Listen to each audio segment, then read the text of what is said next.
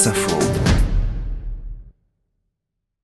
Vegan parce que l'alimentation des Français est en pleine mutation et que ce terme symbolise, à l'extrême certes, une envie de consommer autrement. Qui a dit qu'un repas de fête vegan ça n'existait pas Ça fait deux ans que je suis vegan. Végétarien et vegan, on... Une vegan. Produit vegan. Vegan. Vegan Être vegan, c'est ne consommer aucun produit issu de l'exploitation des animaux, de la viande au fromage, en passant par le cuir dans les vêtements. Sans vouloir aller jusque-là, de plus en plus de Français s'inspirent de cette philosophie. Ils pensent au bien-être des animaux ou à celui de la planète, à l'image de Donald Watson, un Anglais qui a créé le mot vegan en 1944, Mariette Darrigrand.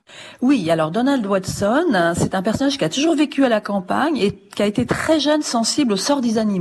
Alors, il a cessé de manger de la viande, comme d'ailleurs pas mal d'ados, vers 14 ans, et puis il est devenu du coup végétarien. Mais c'est bien plus tard, à l'âge de 30 ans, qu'il a créé la société végane et qu'il a forgé le mot et d'une façon très intéressante parce qu'il a pris les premières lettres de végétarien, végétarienne en anglais, hein, veg, et puis les deux dernières, AN, pour dire que il fallait pousser au bout, si vous voulez, la notion de végétarisme. Alors, lui, il était menuisier, il n'était pas du tout linguiste, c'est comme s'il avait taillé dans le mot, et il a pris le début et la fin pour montrer qu'il fallait pousser plus loin le, le fait d'être végétarien en étant vegan. Après le McDo, il y a 40 ans, la Californie nous envoie son contraire. D'ailleurs, être vegan, c'est très tendance à Hollywood.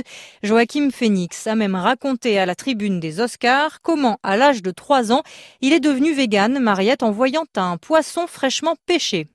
C'est une précision très intéressante parce que souvent les exemples sont, sont liés aux poulets, aux vaches qu'on veut plus euh, imaginer parquées dans des abattoirs. Le fait que ce soit un poisson chez Phoenix, c'est tout à fait intéressant parce que ça nous ramène à l'origine du mot viande qui pouvait s'appliquer euh, à tous les aliments carnés. On pouvait parler de viande de légumes, de viande de fruits et de viande de poisson parce qu'en fait le mot latin vivanda, ça voulait dire les vivres dont nous avons besoin pour vivre.